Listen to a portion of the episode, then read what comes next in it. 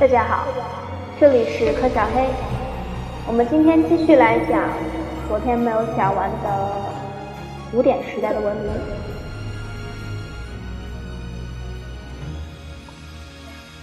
昨天讲到，演员是在崇拜酒神狄俄尼索斯的活动中成长起来的。先是演戏似的表演，崇拜酒神的敬意，进而渐渐地创作出意义深远的悲剧和令人捧腹的喜剧。这种文艺只有在公元前五世纪的雅典才能发展起来，在其他地方是不可想象的。雅典城每逢宗教节日，便有国家出资上演剧本，并组织公民集体观看。雅典戏剧发展的平衡和正常状态，应归于剧作者与观众的密切联系。埃斯库罗斯在取得萨拉米斯战役胜利的公民面前上演，他根据该战役所改编的波斯人语句。索福克勒斯在他的悲剧中常常提到诸神，可是他主要关心的不是宗教问题，而是各式各样的人，高尚而可钦佩的人，勇敢地面对自己所不能驾驭的力量的人，作恶多端的人。受到严厉惩罚的人，俄狄浦斯面临大难时愿意受苦的英雄主义，就是索福克勒斯所创作的悲剧的实质。多少揭示了人生的意义，接触提出了所有人共同面临的一些问题。如果说索福克勒斯对传统宗教很不感兴趣，那么欧利庇得斯则是持积极怀疑的态度。毫不留情地刻画诸神的缺点，讽刺那些相信神比人高明的人。长于批评，是个一心于为一些不受欢迎的事业而奋斗的战士，支持奴隶和外国人的权利，极力主张妇女解放。解放，抨击对战争的颂扬。阿里斯多芬就更是如此，喜剧充满对社会的讥讽。本人是个向往美好的旧时代的保守主义者，所以他嘲笑民主派的领袖和政策。在李斯斯忒拉忒一剧中，他描述一群妇女因被没完没了的杀戮吓坏了，吓坏了，拒绝和他们丈夫同床，直到他们放弃战争为止。在骑士仪式里，阿里斯多芬托过一个将军试图说服一个卖香肠的人去夺取民主派领袖克里昂的职位，嘲讽了民主制度。卖香肠的人说：“请告诉我，像我。”一个卖香肠的人，怎样才能成为那样的大人物？将军说：“这是世上最容易的事。你已经具备一切应有的条件。卑贱出身，受过在市场上买卖锻炼，蛮横无理。我想我还不够格，不够格。看来你似乎有一颗太好的良心。你父亲是一位绅士。老天爷作证，不是的，全家老小都是无赖。幸运儿。”你要担任公职的话，你有一个多么好的开端！可我几乎不识字，唯一麻烦的在于你什么都知道。至于做人民领袖的，不是那些有学问的人或者诚实的人，而是那些无知而卑鄙的人。千万不要错过这个绝好机会。希腊艺术也是城邦文明的独特产物。由于神庙成为城邦文化的城市与宗教的核心，艺术和建筑在神庙上得到最高的表现。哪些神庙是受人天成男女保护神的住所？如雅典卫城的帕塔农神庙就是为雅典娜女神建造的。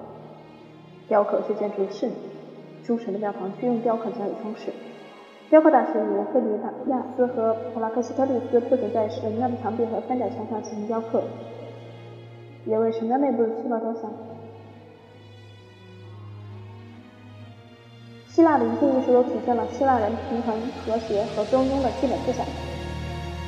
若将帕塔农神庙和埃及金字塔或美索不达米亚的塔庙做一比较，或者将希腊雕像与那时以前中东各地较为粗糙的不自然的雕塑品做一比较，这一点就显得更加明显。当我们将希腊人的哲学思辨与其他民族的哲学思辨做一比较时，会发现类似的差别。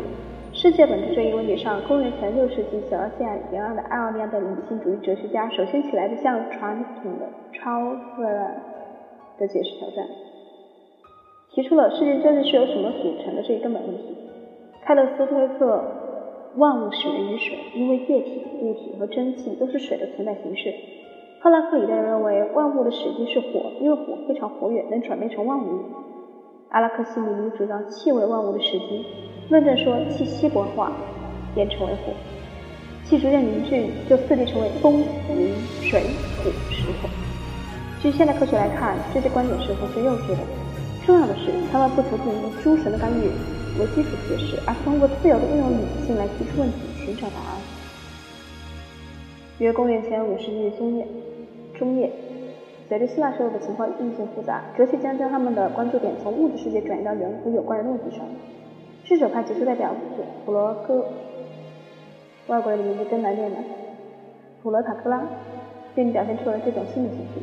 有一句名言：“人是万物的尺度。”这句话意思是一切事物皆因人的需要而异，世上没有绝对真理可言。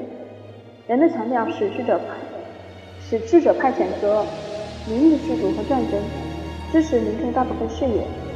另一方面，又有许多希腊人，特别是那些保守派，对智者派的相对主义很顾忌，但是他会危及社会秩序和道德。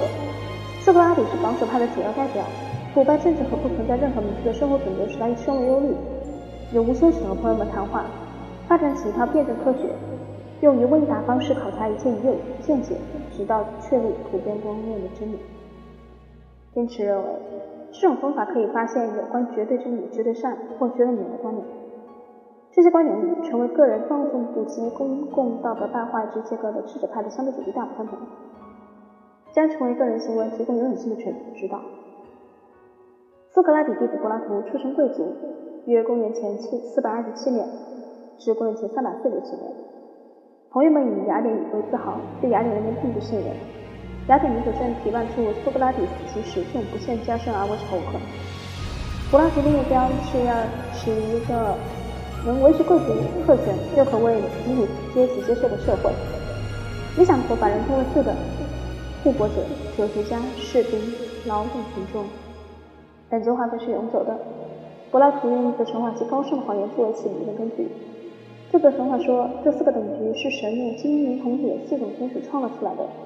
柏拉图曾希望苏拉图的统治者能接受他的学说，付出实践以实现他的政治理想，但未能如愿。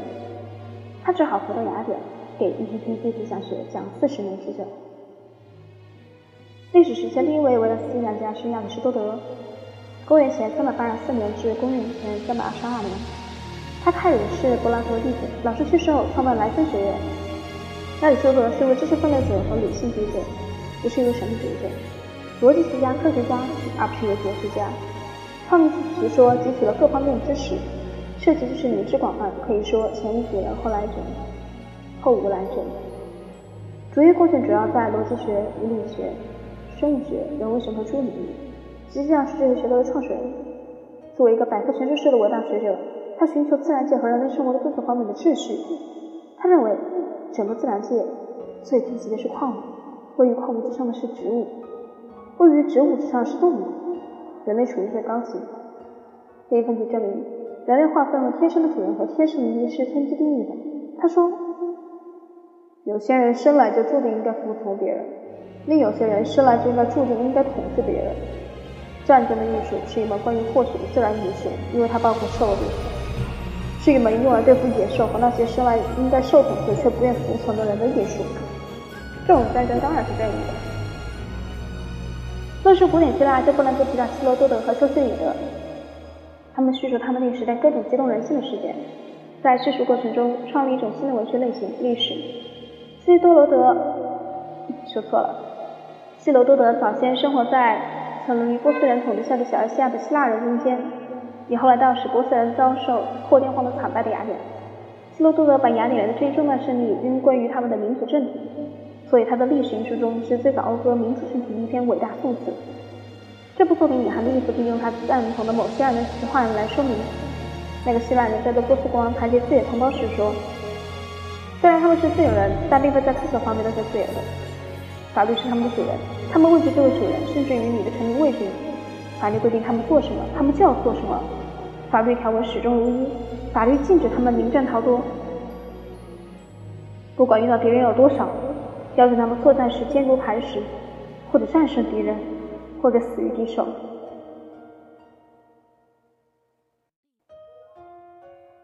与希罗多德不同，修昔底德撰写的历史是记述伯罗奔尼撒战争的。在这场战争中，雅典经过二十七年的苦战，最后屈膝投降了。希罗多德颂扬雅典的胜利和荣耀，修昔底德分析了雅典的失败和苦难。修昔底德同情雅典，曾任雅典将雅典将军，领导过雅典军队，坚决应付自己的情感，为自己提出这样一个任务：实事求是，弄清这场灾难的原因。虽然他从未用过“社会科学”一词，可是他的某些话实际上已表明，他正在试图创造一门社会科学。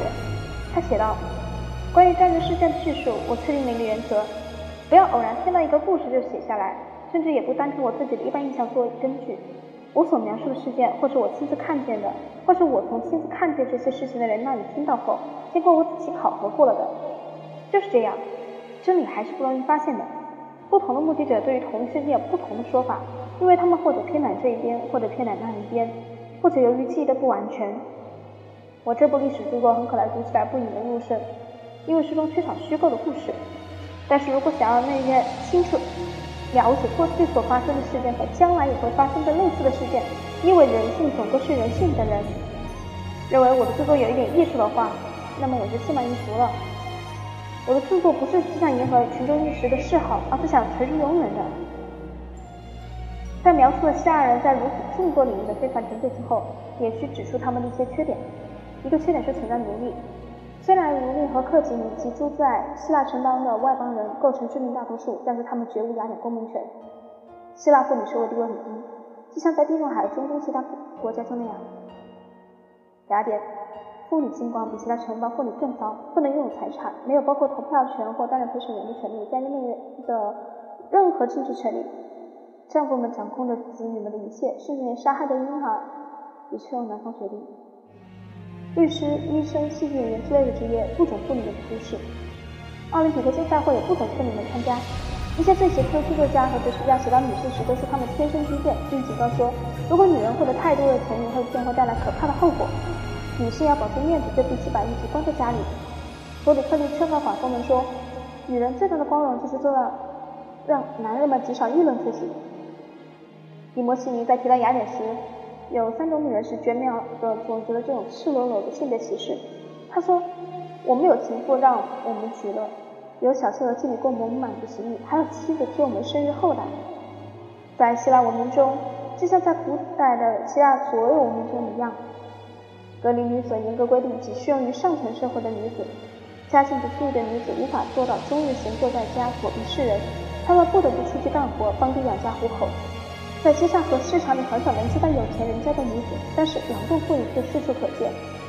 她们或在作坊做工，或在市场收货，或在富人家做佣人、保姆或丫鬟，以挣钱补贴家用。亚里士多德曾在书中写道：“由于穷人家没有奴隶，所以他们不得不允许自家女人走出家门抛头露面。”这样写时，他指出的是阶级决定生活生活的气势。说错了，他说。这样写时，他指出的是阶级决定妇女生活的性质。虽然这些缺点是基本的，但是评价弗里希纳不应看他哪些没做到，而应看他做到了什么。这条标准可以确立，那么弗里希腊的贡献及其历史意义就极其明显而突出。自由探究的精神、民主政权理论和实践、多种形式的艺术、文学、哲学思想，对个人自由和个人主的新的强调，这些构成弗里希腊留给人类的光辉遗产。